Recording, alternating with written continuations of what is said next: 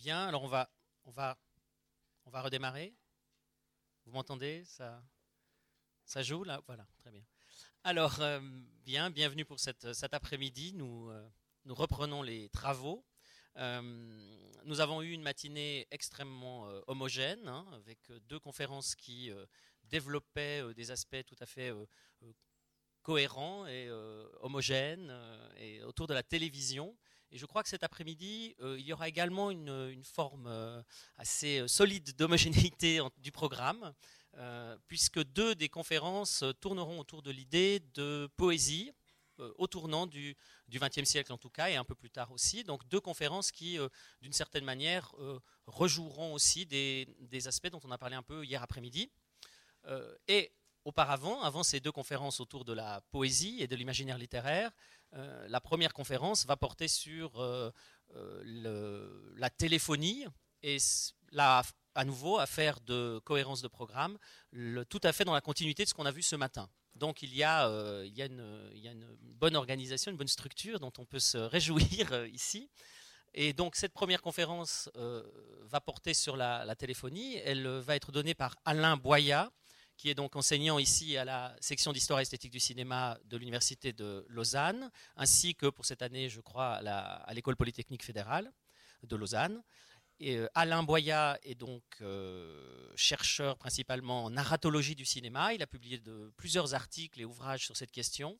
Et le dernier ouvrage euh, convoque à la fois le, la modèle, si vous voulez, ou les réflexions narratologiques et des, des, problématiques historiques. Et je c'est donc un ouvrage qui s'intitule, je le rappelle, Du bonimenteur à la voix off et qui est disponible comme d'autres ouvrages. Chaque fois, je fais l'erreur hein, quand je le présente. C'est une question.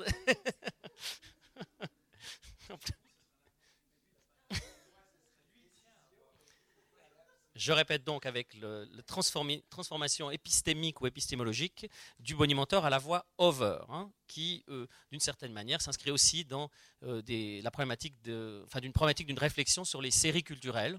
Euh, et la conférence d'aujourd'hui, qui s'intitule donc Les technologies de la télécommunication en tant que dispositif croisement entre la téléphonie et la série des machines à représentation audiovisuelle, eh bien cette conférence s'inscrit dans le prolongement, j'imagine, des réflexions de son ouvrage.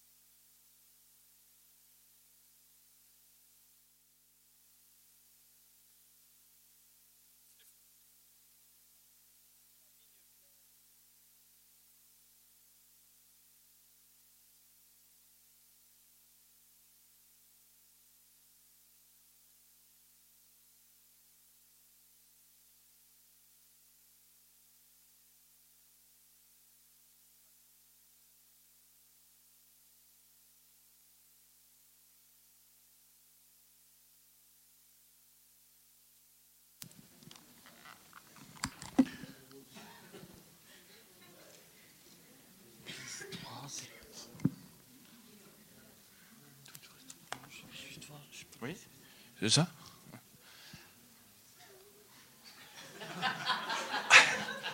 On, veut relier mon portable ou bien sur la cabine directement?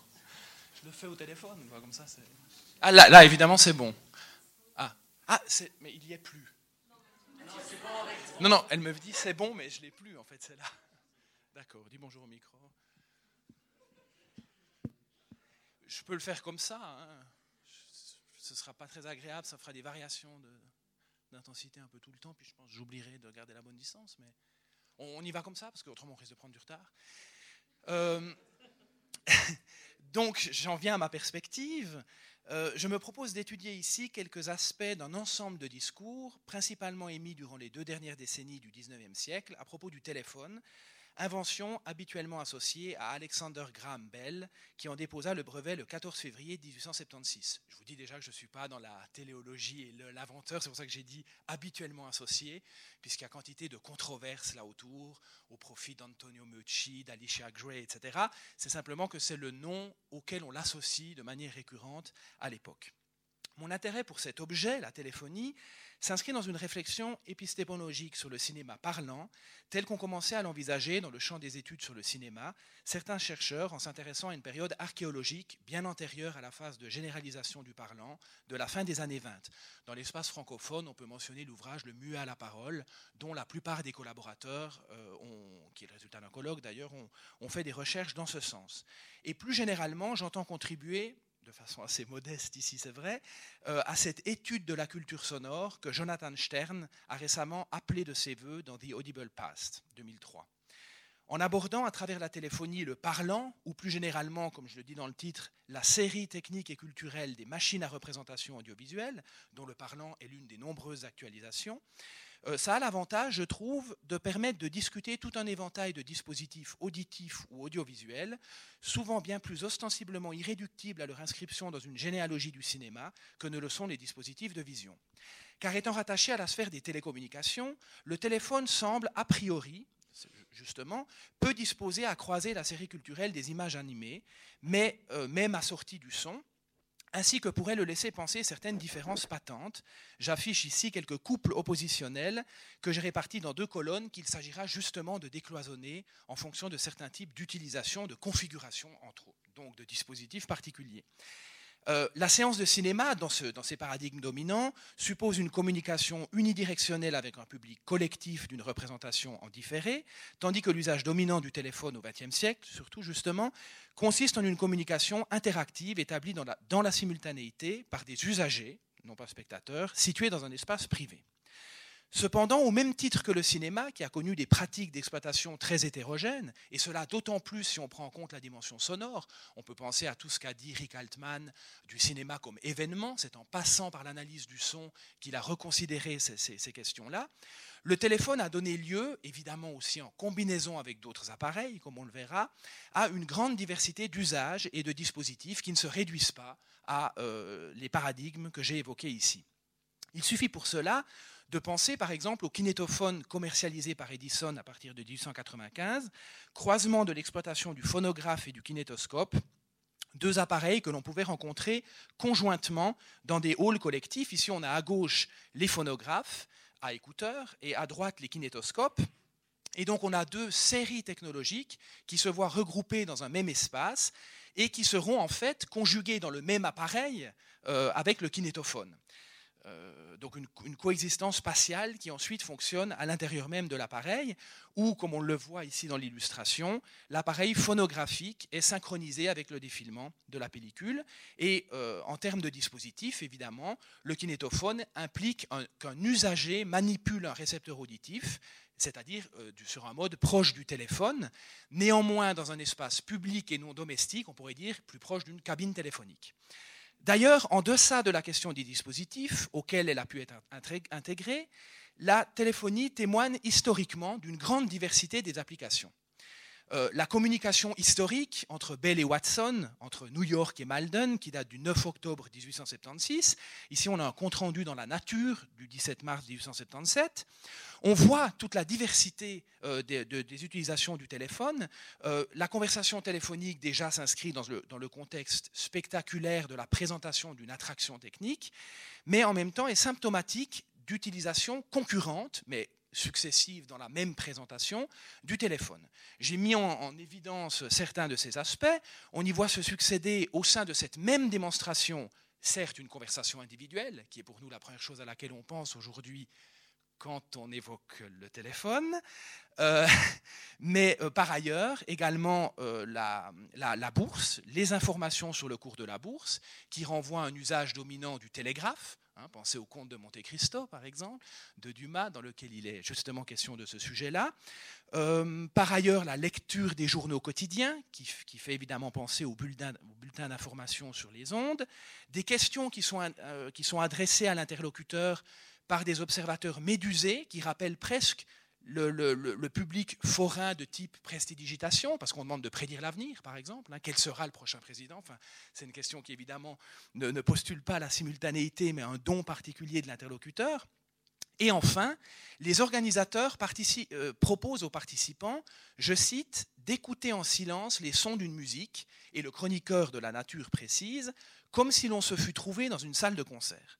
Euh, et cela assigne au téléphone une fonction qui était celle prévue par, euh, par Philippe Reis, hein, qui, impose le mot téléphone en allemand. On a dit que Fernsehen venait aussi de l'allemand, téléphone c'est le cas aussi, euh, soit le rôle de diffusion musicale qui est similaire à celui qui sera communément attribué au phonographe, gramophone, etc.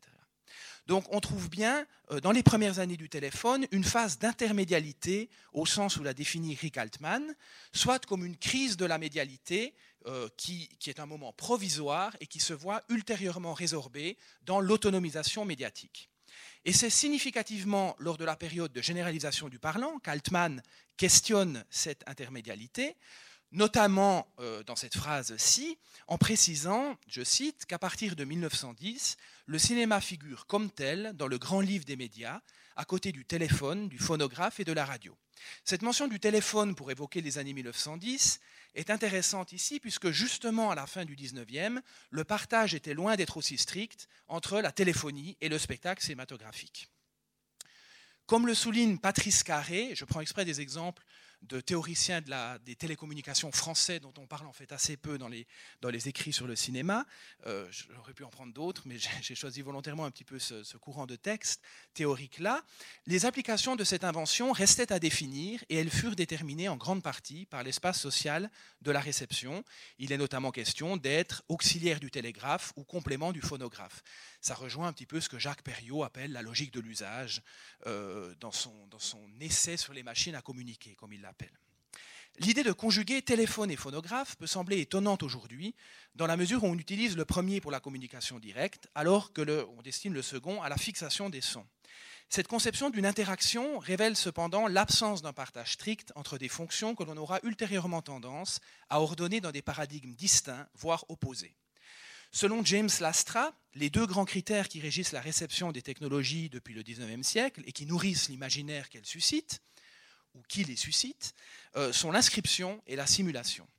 En regard des usages dominants qui s'établiront au début du XXe siècle, le téléphone ne semble relever d'aucun des deux a priori, mais Lastra illustre justement ces catégories euh, avec l'exemple de la téléphonie, euh, montrant qu'elle a été envisagée soit comme une extension prothétique de l'oreille, permettant à des auditeurs d'écouter des concerts ou des actualités annoncées dans un programme et donc partiellement fixées, euh, soit comme un mode de communication se substituant à la coprésence physique de deux interlocuteurs.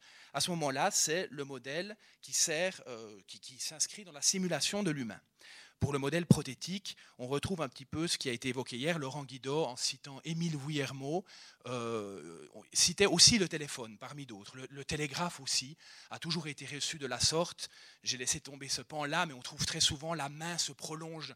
C'est comme si le bras s'allongeait jusqu'à la, la ville avec laquelle on entrait en contact.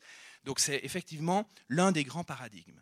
Ces usages distincts nous incitent à prendre en compte ce que Patrice Flichy, sociologue des technologies de la communication, appelle le cadre de référence d'une innovation technologique.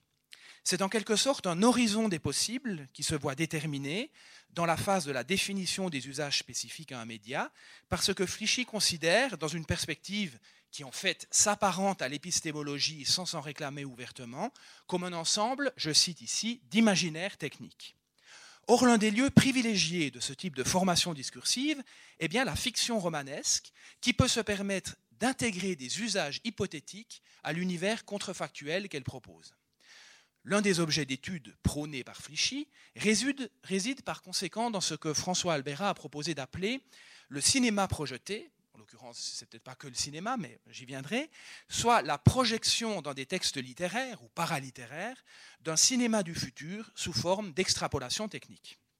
À ce propos, François Albera confère au cinéma une position fêtière justifiant que l'examen de celui-ci puisse subsumer toutes les, autres, technologies.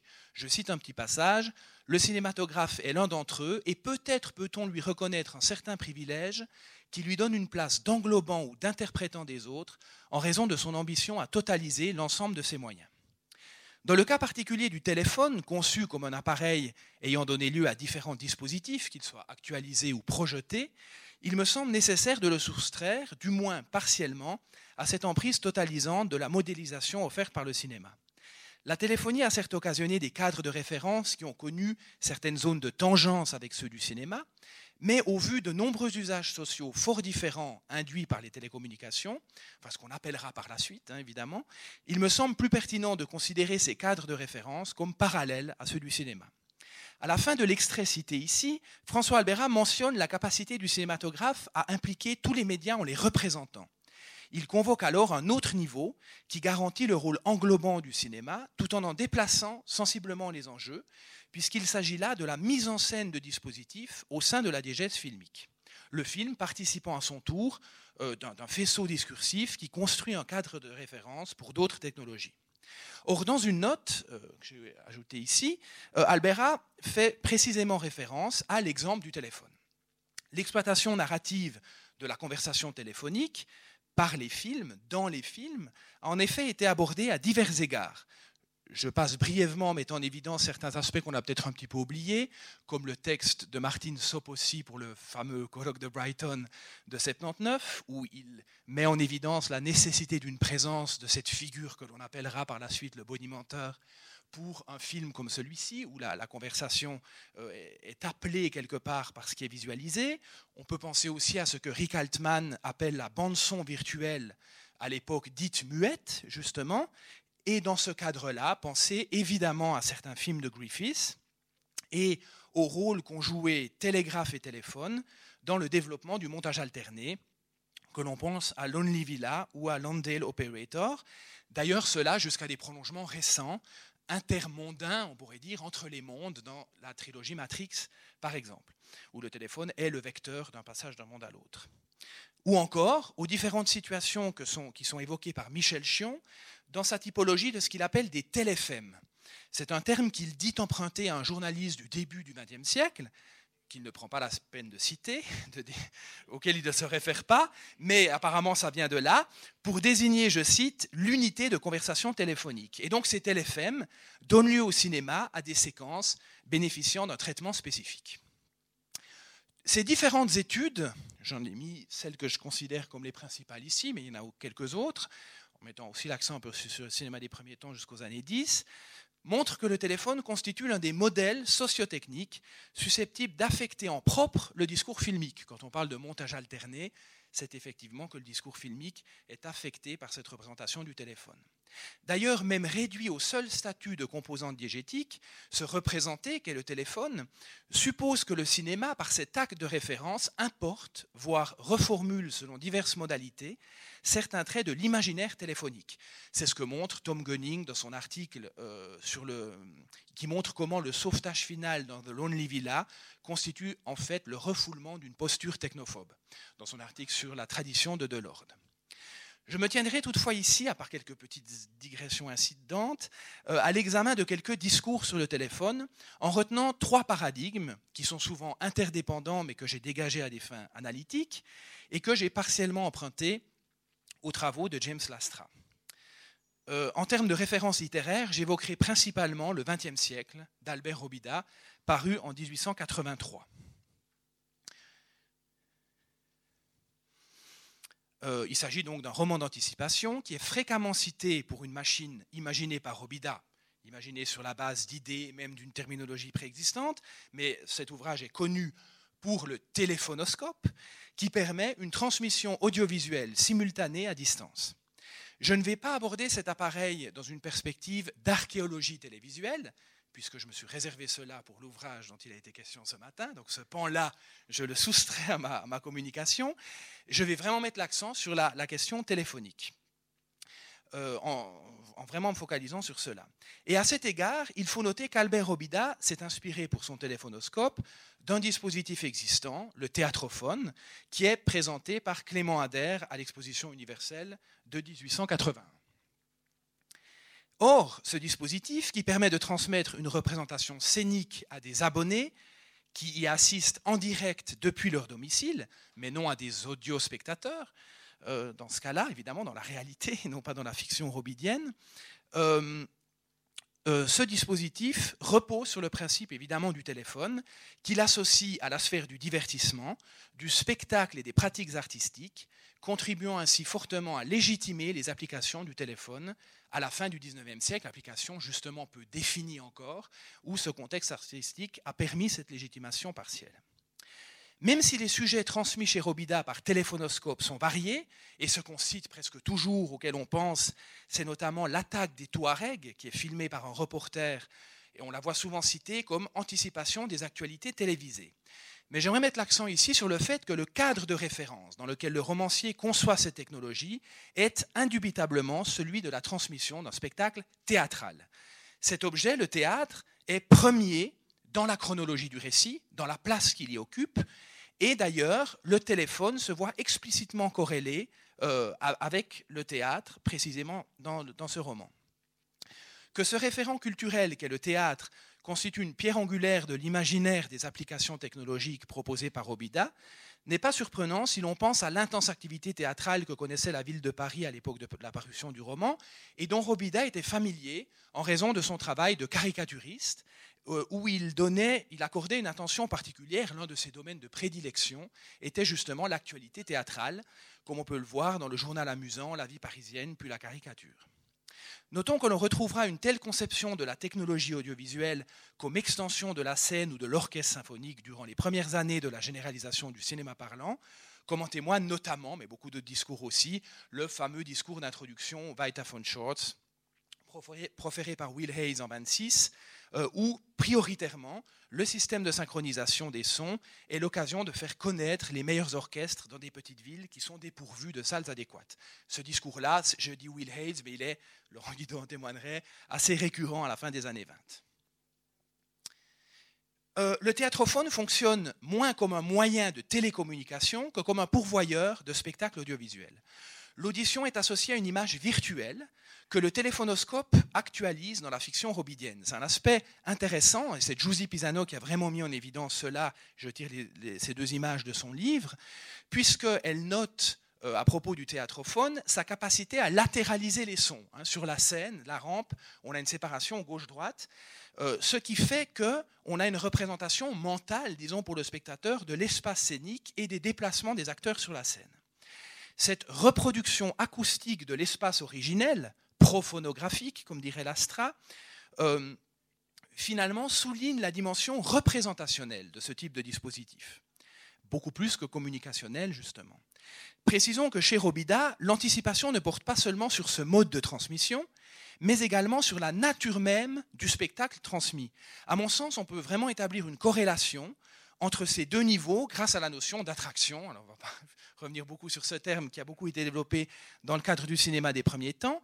Mais effectivement, on a d'un côté attraction technologique, que l'on voit en fonction de l'enthousiasme qui est manifesté par le narrateur et les personnages devant les merveilles du téléphonoscope, comme il le dit souvent, mais également une attraction scénique, euh, puisque Robida souligne constamment le caractère éphémère et hétérogène de la programmation des théâtres du futur, contraint au renouvellement constant de leurs attractions. Le terme apparaît plusieurs fois, et le romancier ne met pas explicitement en rapport ce nouveau type de pièce avec le mode de consommation à distance, mais tous deux participent de la représentation d'un spectacle de masse, ainsi que l'indiquent les différents sous-titres du chapitre 5 du XXe siècle, où on voit que les merveilles du téléphonoscope côtoient notamment la notion de clou, hein, qui est vraiment l'invention du moment, les théâtres du futur. On va prendre de vieilles pièces, mais on ajoute des clous qui peuvent être euh, pantomime vivante, cirque, enfin, etc. Tout ce qui participe de ce paradigme attractionnel qui a été passablement discuté et que l'on retrouve au début du parlant, avec justement les films parlants et chantants, et voilà ce qui a été passablement dit des débuts du parlant. J'en viens au paradigme que j'ai évoqué initialement, les trois, euh, en commençant par le premier, qui est celui de la communication, mais j'ai préféré mettre deux termes, deux notions, communication et transmission, qui, deux notions qui sont peu différenciées à l'époque, car la communication point à point recourt au même appareil que les dispositifs basés sur un rayonnement multidirectionnel à partir d'un foyer central, comme justement le théâtrophone. En outre, l'absence relative dans le XXe siècle d'un privilège accordé à la dimension proprement conversationnelle du téléphone. Et là, on retrouve un petit peu ce qu'on a dit, ce qu'a dit Gilles Delavaux ce matin, cette opposition entre l'aller-retour ou le sens unique. Hein, ici, on est beaucoup plus dans une perspective du sens unique que de l'aller-retour. Euh, et le fait que ça soit peu mis en évidence, cet usage conversationnel, je ne dis pas pas, mais relativement peu, finalement tente à rapprocher ces usages de pratiques spectaculaires sur le modèle de la transmission unidirectionnelle d'une représentation vers un spectateur. J'en arrive à décloisonner un petit peu ce que je vous avais mis au début comme les paradigmes qui pourraient sembler a priori dominants. Comme l'a montré Patrice Carré dans plusieurs textes des ouvrages, et il parle d'ailleurs parfois de Robida, la généralisation du télégraphe puis du téléphone a contribué à familiariser les usages avec une nouvelle façon d'envisager la communication interpersonnelle qui repose sur le concept de réseau. Je ne vais pas entrer trop dans le détail de cet aspect-là, je choisis un cas particulier de figuration du réseau chez Robida, euh, qui, va dans, dans ce qui m'arrange ici, mais c'est vrai qu'il y en a beaucoup d'autres manifestations. C'est une manifestation singulière de cette conception réticulaire, pourrait-on dire, le réseau est partout, apparaît dans le XXe siècle, euh, notamment ici dans ce fonctionnement d'une transmission de l'accompagnement musical des pièces de théâtre.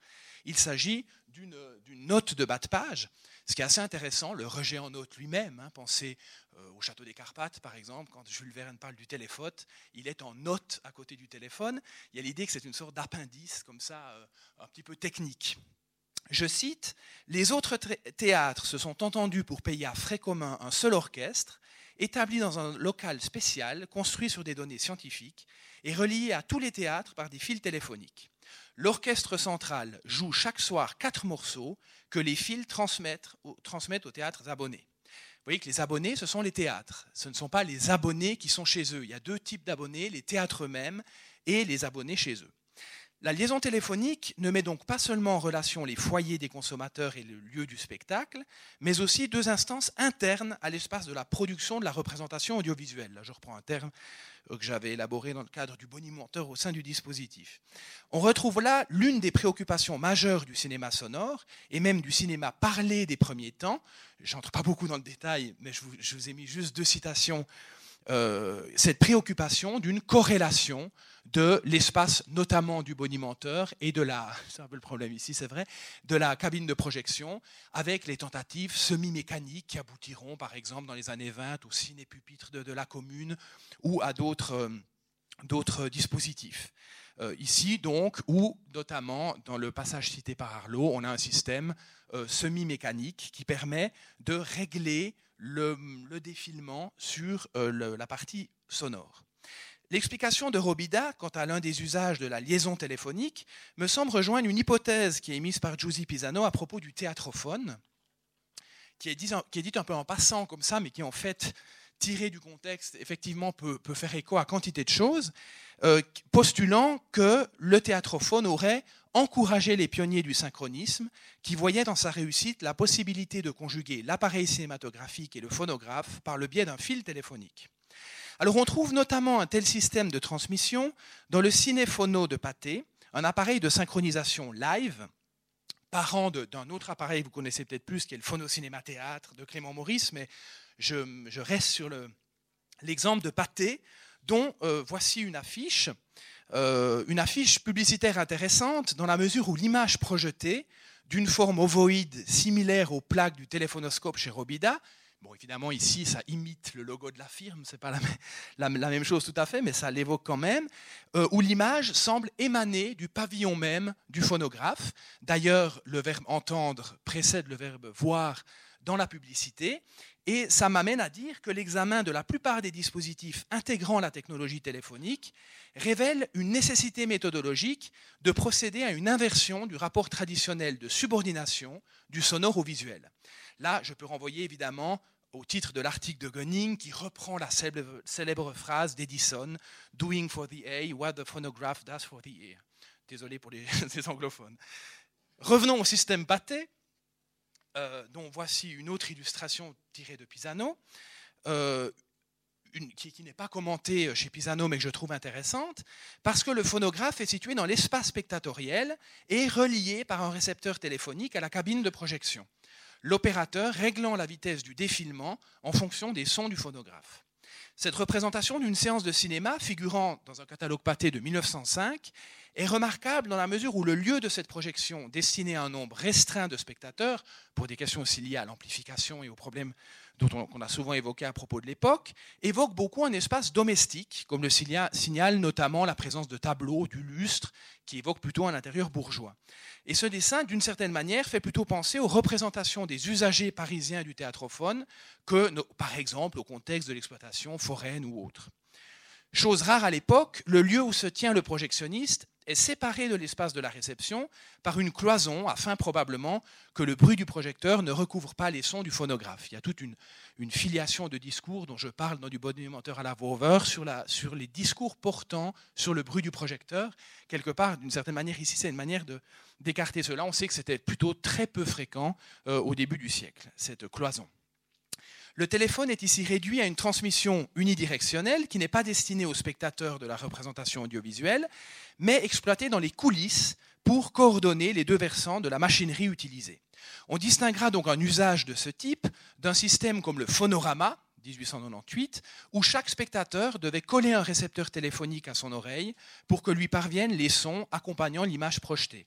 La téléphonie étant à proprement parler intégrée au spectacle cinématographique dans ce cas et n'étant pas simplement dans les coulisses. Il faut donc distinguer deux types principaux d'usage de la téléphonie en tant qu'assistance à la synchronisation audiovisuelle, et là le téléphone relie des espaces qui se jouxtent et, qui est, et il est intégré à une machinerie, euh, une machinerie qui est occultée durant la représentation. Autre aspect, si on entre un petit peu dans les catégories évoquées dans l'article Épistémé 1900 par euh, les deux personnes qui vous invitent. Euh, donc je reprends un petit peu ces catégories-là qui sont sous-jacentes. Et d'autre part, en tant que moyen d'accès à la représentation, dans le cas du phonorama, il assure une liaison entre des espaces, dans le cas du théâtrophone, entre des espaces lointains en appartenant à la sphère du privé de l'usager.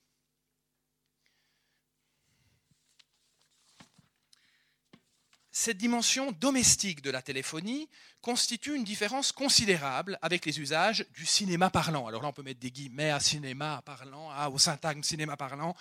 Je, voilà, c'est la version écrite qui rendra compte des guillemets. Je ne vais pas imiter le bruit d'un guillemet, euh, mais c'est évident que c'était le cas dans beaucoup d'expressions que j'ai utilisées jusqu'à maintenant.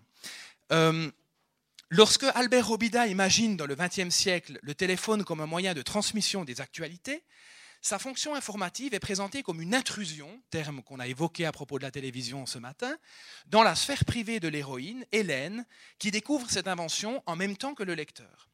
La jeune fille est tirée du sommeil par une sonnerie lors de la première nuit qu'elle passe dans la maison, mais sans lui, de son tuteur, M. Ponto. Effrayée, elle cherche la source de ces, de ces tintements déplaisants, comprend qu'un récepteur téléphonique est dissimulé sous son oreiller, puis après avoir décroché, tente vainement d'échapper au flux verbal ininterrompu qui prennent 15 pages dans le roman et qui, parce qu'elle n'arrive pas à arrêter la machine et comment elle, elle, est comme assaillie par la machine et elle tente de la stopper en sectionnant le tuyau en caoutchouc de l'appareil à l'aide d'une paire de ciseaux.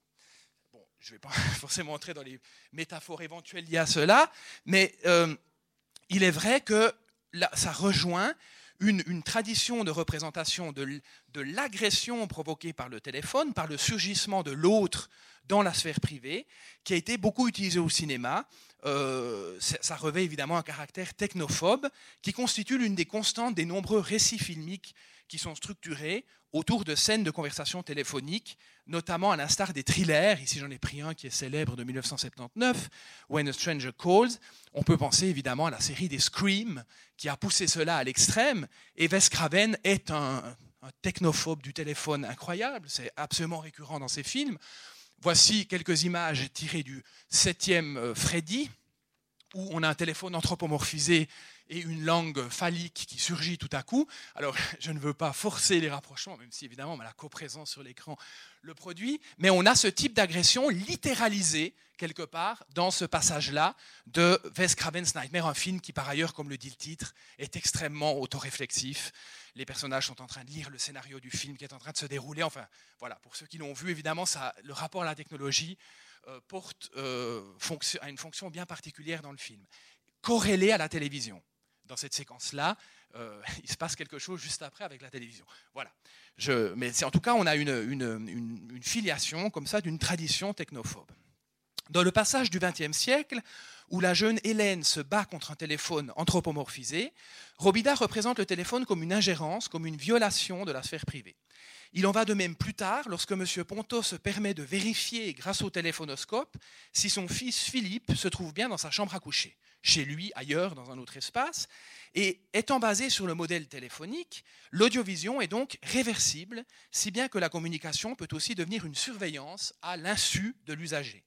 Mais je précise que chez Robida, c'est toujours un usage marginal qui est lié à une erreur humaine, toujours. C'est-à-dire que ici, le problème, on nous précise bien que la femme de chambre avait oublié d'éteindre complètement le téléphone. Le, le, téléphone est un peu comme un robinet que l'on ouvre plus ou moins fort et si on oublie de le fermer complètement, à ce moment-là, quelque chose peut encore surgir indépendamment de la volonté de l'utilisateur tout ce que j'évoque là, la, surveillance aussi, Philippe avait oublié d'atteindre complètement son téléphonoscope, etc. etc. Donc c'est toujours reporté non pas sur une critique de l'appareil lui-même, mais beaucoup plus sur euh, une critique de l'utilisation qui en est faite. Avec de telles situations voyeuristes dans le cas du téléphonoscope, ou basées sur le plaisir d'une écoute indiscrète, qui apparaît d'ailleurs euh, ailleurs dans le, dans le, même roman. Euh, par exemple, ici, M. Ponto raconte, par exemple, comment, en raison d'une erreur d'un employé du bureau central, à nouveau, il a surpris une jeune femme au sortir du lit. Donc, évidemment, on est très souvent dans ce type de situation. Et ça souligne combien la dimension érotique également est euh, partie intégrante de l'imaginaire téléphonique de la fin du 19e siècle. Et ça se poursuit d'ailleurs par la suite avec euh, ce phénomène qu'avait noté McLuhan, je cite, pour comprendre les médias, hors contexte, mais McLuhan c'est souvent mieux hors contexte, hein, puisque c'est plus des petites idées alignées, l'effet social le plus inattendu du téléphone a été l'élimination des maisons de prostitution et l'apparition de la call girl. Euh, si cette dimension est passablement domestiquée chez Robida, vous voyez le terme moralité apparaît ici dans la légende, euh, parce que chez lui, le téléphone est en fait un moyen de garantir l'ordre moral en soustrayant physiquement les jeunes filles à leurs soupirants, disons. Euh, on peut citer l'exemple du récit grivois de 1889 qui est intitulé Le téléphone dans les nouvelles drôlatiques de Marc de Montifaux, pseudonyme pour Marie-Aurélie Chartroul, où, je ne vais pas entrer dans le détail, mais il est extrêmement intéressant ce texte, où elle associe ouvertement la conversation téléphonique avec l'acte sexuel. Le téléphone est appréhendé comme un jardin secret propre à la conversation interpersonnelle intime. Cet imaginaire est donc passablement différent, même si on a l'impression qu'avec le théâtrophone, par exemple, c'est un public collectif, différent de la réception d'un spectacle de masse, comme on le concevra plus tard avec la radiophonie ou la, téléphonie, euh, ou la télévision, évidemment. Deuxième paradigme, téléphonie et phonographie. La fixation, l'inscription dont, a parlé, dont Hitler, etc. Euh, Stephen Kern a postulé dans The Culture of Time and Space une nouvelle appréhension du temps induite par certaines inventions technologiques comme la téléphonie, notamment en termes de saisie de l'instant présent dans un monde désormais régi par la vitesse et la simultanéité. Toutefois, si l'on prend en compte les divers usages du téléphone imaginés ou appliqués à la fin du XIXe siècle, on constate que la distinction n'est peut-être pas si franche entre les téléphones et des médiums comme le phonographe ou le cinématographe, qui, eux, sont associés au passé, à l'enregistrement, à la fixation, etc. En effet, le téléphone a souvent été envisagé dans ses liens avec la technique phonographique, ce couplage n'étant pas seulement représenté de façon ironique pour exprimer la paresse des locuteurs, c'est le cas dans cette euh, caricature euh, mentionnée par Hitler, où l'on trouve assez souvent effectivement la corrélation au profit d'une critique euh, de, ceux qui s'en servent. On peut d'ailleurs penser au début de l'Ef futur également, où l'Edison de Villiers, qui est reclus dans son laboratoire, dédaigne de répondre au téléphone et actionne un phonographe qui répond lui-même au téléphone, hein, qui est évidemment aussi une, critique de sa, de sa, position par rapport au personnage qui s'adresse à lui. Euh, l'emploi conjoint du phonographe et du téléphone semble répondre à certains besoins ressentis à l'époque et qu'Edison, formule dans un passage de ses mémoires, qui est cité ici dans l'ouvrage sur le téléphone de Théodore Dumoncel, euh, de ses mémoires de 1878. Je cite En ce moment, le téléphone a nécessairement un rôle restreint parce que les messages échangés, n'étant pas enregistrés, se réduisent, à, une simple conversation qui ne présente pas les garanties voulues lorsque le téléphone sera combiné au, phonographe, on n'aura plus ce problème. Donc on voit qu'il y a un élément négatif que la simple conversation, ce que l'on fait tous les jours ou presque maintenant, n'est pas quelque chose de ressenti comme étant utile. Parce qu'il est encore beaucoup plus dans le paradigme qui avait été développé avec euh, la télégraphie, qui laisse une trace du message, notamment dans le milieu professionnel. Hein, l'idée que si on signe quelque chose, que si un accord est fait, une trace est laissée, tandis que avec le téléphone, la conversation directe ne le permet pas et donc ne permet pas le même type d'utilisation. Et on retrouve cela chez Robida, puisque le phonographe est associé de façon récurrente à la télécommunication, la distance spatiale étant comblée sur le plan temporel par la possibilité de répéter le message. Je trouve intéressant ce rabattement quelque part du temporel sur le spatial. Robida raconte par exemple comment ces personnages enregistrent des lettres phonographiques qui sont ensuite envoyées par la poste à leur destinataire, donc qui sont ensuite totalement concrets et déplacés spatialement euh, en tant que lettres. Selon un usage d'ailleurs que j'ai également trouvé chez Dumoncel, euh, dont le romancier avait probablement lu l'ouvrage, parce qu'en comparant les différents usages, on, les trouve beaucoup dans les hypothèses qui sont proposées par Dumoncel. Pour revenir à, Kern rapidement, contrairement au sauvetage des survivants du Titanic en 1912, qui selon Stephen Kern a contribué à populariser les atouts de la télégraphie sans fil, l'appel au secours des héros échoués sur une île dans le XXe siècle s'effectue par l'envoi de phonographes, mais littéralement, l'appareil phonographique est une bouteille mise à la mer qui comporte des messages de détresse sur le mode de la boîte noire, mais non pas sur l'idée la communication est physique, l'objet se déplace, mais il est enregistré. Donc il, arrivera peut-être à un destinataire, mais c'est évidemment pas dans, la simultanéité. En outre, le phonographe n'est pas toujours considéré par Robida comme un appareil caractérisé par la possibilité de restituer des sons enregistrés. En plus, il a une conception variable du phonographe assez particulière. Ainsi, ce qu'il nomme téléphonographe est un système qui permet au locuteur de s'exprimer à quelque distance du récepteur. C'est un système qu'on dirait main libre aujourd'hui, euh, sans être relié par le fameux tuyau que Hélène essayait de, couper. Euh, et donc, en dépit du suffixe graphe, il n'est nullement question de fixation des paroles, le terme phonographe étant simplement associé à l'idée d'une amplification sonore. Que l'on retrouve euh, tout à fait dans ce dessin ici, qui est réalisé pour la guerre infernale de Pierre Giffard par Robida, pas mal plus tard, comme vous le voyez où le phonographe est réduit à la fonction d'un mégaphone. Il intervient dans le cadre d'une transmission directe des informations. Il est simplement lié, cette idée, un énorme pavillon pour produire un son plus fort. Enfin, on est dans le paradigme plutôt de l'intensité sonore et non pas de la restitution après enregistrement. Vous voyez qu'il y a des croisements euh, très nombreux qui s'opèrent en dépit même de ce qu'implique la terminologie, comme ne serait-ce le suffixe graphe, comme je l'ai dit avant. La même appellation du téléphonographe est utilisée dans le XXe siècle pour qualifier également, parce qu'en plus le même appareil peut être aussi autre chose, un appareil qui permet de recevoir les dépêches par téléphone. Robida nous introduit dans le monde de cette presse auditive par l'intermédiaire du personnage d'Hélène qui projette de devenir journaliste. bien que les articles lus à haute voix soient enregistrés, la dimension orale demeure essentielle, ainsi que l'explique le rédacteur en chef, qui précise, je cite, il dit à Hélène, que l'article a beaucoup plus de sel quand il est lu par l'auteur lui-même, qui peut, par des inflexions variées, par des intonations savantes, ajouter à la valeur des sous-entendus et faire entendre ce qu'il n'a pas dit tout à fait. On le voit dans l'ensemble du roman et ailleurs aussi. Euh, Robida souligne constamment combien dans cette société du futur, et un peu dans un sens zoomtorien presque on pourrait dire, l'oral supplante l'écrit.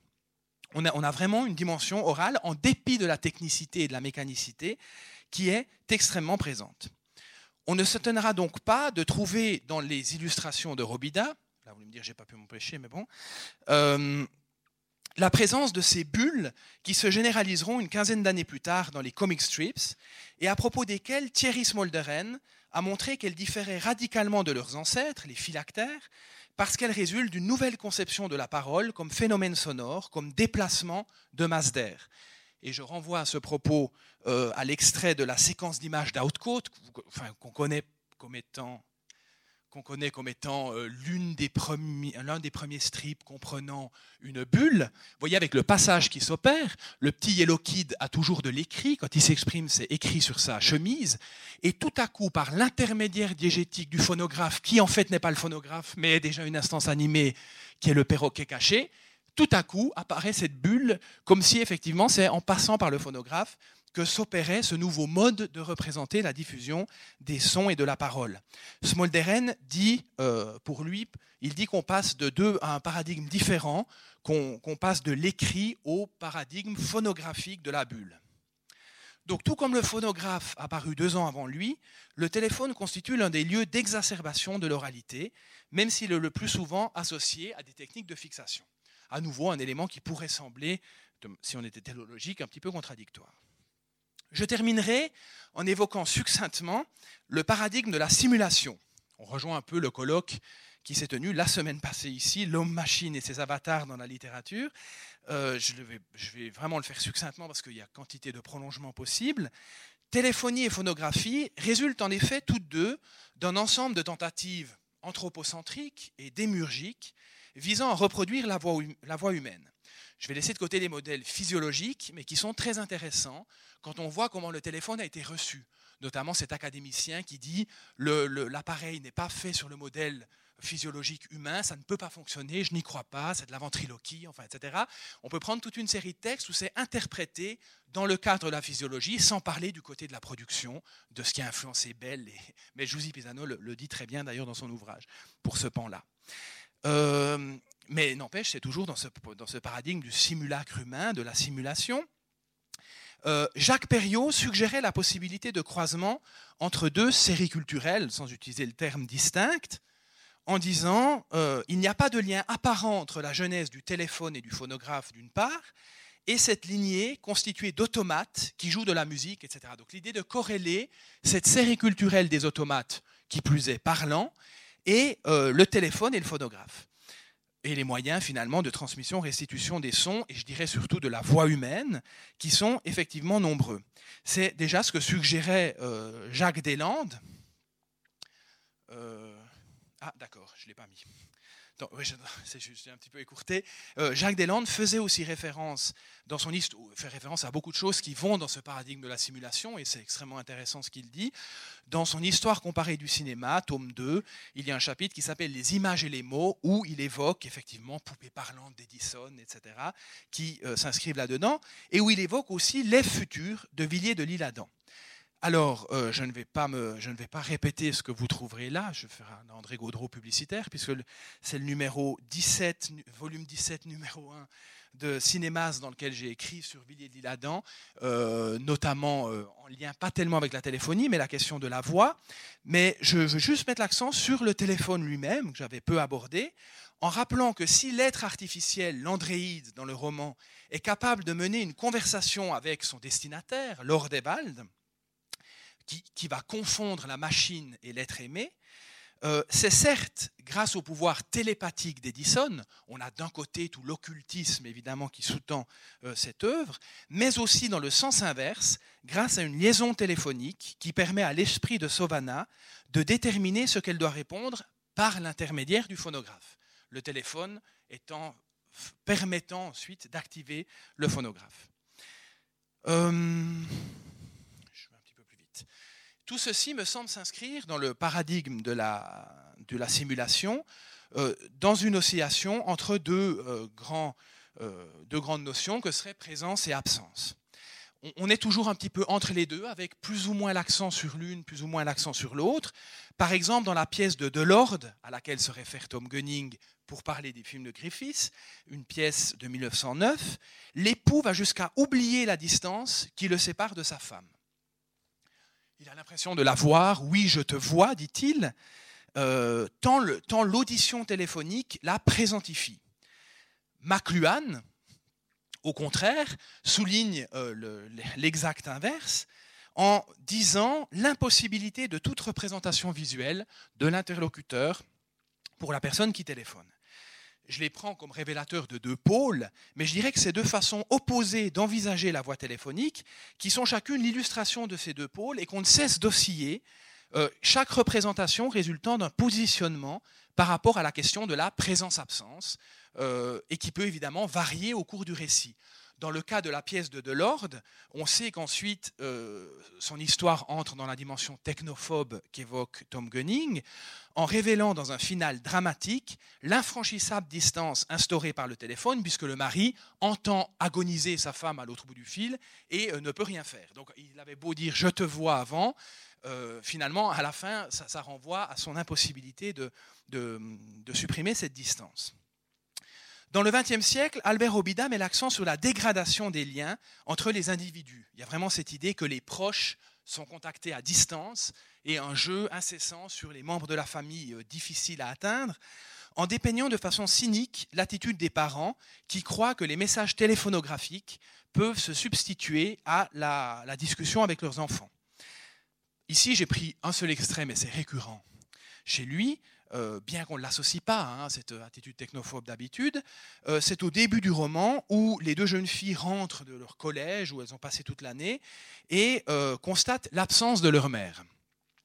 Alors elles écoutent le message qui a été laissé pour elles, comme sur une boîte vocale, si l'on veut, et la mère dit Renouveler les fleurs du salon, dit le phonographe. Alors déjà, c'est autre chose quand je dis la mère dit ou la formulation dit le phonographe je trouve que c'est une formulation qui est symptomatique du primat de l'absence. Il y a quantité de manières de l'indiquer, mais le fait d'avoir comme sujet grammatical la machine elle-même, et là il faudrait faire une comparaison transversale à travers tous ces romans de l'époque, parce que Villiers dit toujours la voix, ce qui est quand même déjà plus humain que de dire le phonographe dit, hein, par exemple. Mais de manière dominante, Robida met toujours en position de sujet grammatical la machine elle-même, qui induit une déshumanisation euh, importante. Euh, Barnabette, comme elle s'appelle, dit ensuite c'est toujours cela. Hein, donc il y a quand même cette idée d'une réaction déceptive de la jeune fille. Et puis on a ce moment, euh, bref, avec un alinéa, le phonographe s'arrêta. C'est ce qu'on trouve très souvent dans les représentations du téléphone. C'est une formulation abrupte qui renvoie à l'idée d'une coupure brusque qui est associée à la dimension mécanique du moyen de reproduction-transmission et donc un échec de l'anthropomorphisation de la machine. Cocteau, dans la voix humaine, utilise cela de manière récurrente. Hein. le fait que tout à coup l'aspect technologique prenne le devant et qu'il y a cette peur que le contact avec l'autre disparaisse parce qu'il y a un problème au central, parce que tout à coup ça coupe, etc. Et ensuite, le plus important, c'est rien pour nous. oui, j'y arrive. Là, le, rien pour nous qui signifie effectivement ce sentiment d'exclusion. Euh, alors, comme je vais essayer d'accélérer, euh, je termine par une conclusion. Euh, j'aimerais alors souligner évidemment le fait que mon intérêt pour les liens entre images animées et téléphonie à la fin du 19e est inévitablement informé par la situation contemporaine où, comme l'a montré Maurizio Ferrari, à propos de la téléphonie mobile, nous retrouvons une ère de la mixité entre oralité et fixation, de perméabilité entre les télécommunications et les techniques d'enregistrement, et pourrait-on ajouter, même sur le plan de la réception, où nous retrouvons des paramètres positivistes ou technophobes, souvent similaires à ceux avancés à la fin du 19e. En effet, le cellulaire ne sert pas qu'à communiquer, mais aussi à consulter une montre, un agenda, un répertoire, à prendre des photographies, à regarder des films. Euh, pour cela, ben, c'est quelque chose qu'on verra aussi dans le texte d'Urikyo, probablement dans l'ouvrage Télévision. Et donc, cette machine improbable, je termine là-dessus, cette machine improbable qui fait la couverture d'une édition française de Pour comprendre les médias, euh, on pourrait dire qu'elle dit quelque chose de cette inversion qui semble s'être produite, la salle de cinéma étant incluse à l'intérieur du récepteur téléphonique, comme pour nous rappeler que sur un plan épistémologique, le cinéma n'est peut-être pas nécessairement une entité englobante.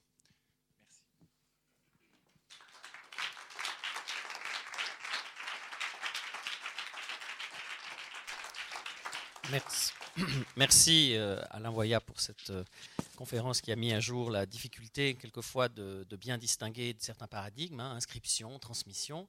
Euh, voilà, donc je cède tout de suite la parole à la salle pour des questions. Nous avons encore un, moment, hein, ne soyez pas timide. Personne vraiment? Oui. C'est une question à, propos d'un modèle. Est-ce que euh, toutes ces analyses euh, sur une sorte d'hybridation, en quelque sorte, euh, des machines, quand elles n'ont pas encore trouvé leur autonomie, ce que tu disais au début, est-ce que parfois les théoriciens utilisent le modèle de, la pensée sauvage de, Claude Lévi-Strauss ou du bricolage C'est une question très factuelle. C'est une jamais référence. mais non, non, je, non. Voilà, c'était juste euh, pour savoir si ça faisait partie quelquefois de la. Euh, ça, fonctionnerait si, si tant est que ce soit pertinent. Hein, je, ne sais pas, il faut regarder. Euh, plutôt par rapport à, l'imaginaire des machines, dans l'esprit des écrivains, des gens de l'époque. Ça ne concerne pas la réalité de leur invention. Mais ah non, bien sûr. D'ailleurs, la frontière est assez ténue. Oui. entre un Bourseul qui, en 54, invente le téléphone, qui est l'équivalent de Charles Cros. Hein. Boursol, c'est Charles Cros pour le téléphone. Il le met sur le papier tel qu'il peut être réalisé. Il n'empêche qu'il est conçu uniquement théoriquement et donc pas considéré comme étant le téléphone. Mhm. Il n'empêche que ce n'est pas un roman, enfin, mais ce n'est pas un Kevit ou un brevet non plus. Enfin, on a quantité d'étapes. Et là aussi, pour ce type de texte, fonctionnerait aussi. D'accord. Parce que l'idée qui serait derrière, c'est que souvent la modernité, paradoxalement, euh, réveille euh, un imaginaire archaïque, enfin quelque chose de primitif, euh, des formes de primitivisme. Et justement, lorsque les choses s'hybrident comme ça, il y a peut-être là, bon, mais c'est une. Bah, l'Ève futur, l'oxymoron du, du, titre du roman, hein, entre le futur et l'Ève, renvoie bien aussi à ce qui passe par le symbolisme et, et ce à propos de quoi Laurent Guido pourrait aussi parler beaucoup, puisque c'est un des paradigmes qu'il a étudié. Oui, euh, l'archaïque et le, moderne, mais je crois qu'on va alors je, repose ma question maintenant, euh, peut-être sur ce point-là. Euh, enfin, ma question consistant à demander s'il y a des questions, car si tel n'est pas le cas, nous sommes parfaitement dans les temps, n'est-ce pas? Et nous sommes 3h, 15h15, et c'est le moment d'accueillir le prochain conférencier, je pense. Peut-être Christophe Wall Roman. Double identité, non seulement euh, italo-américaine, mais euh, francophone et anglophone, puisque ce français enseigne euh, à l'université de Minnesota. Il est professeur assistant. Je vais peut-être le laisser s'installer.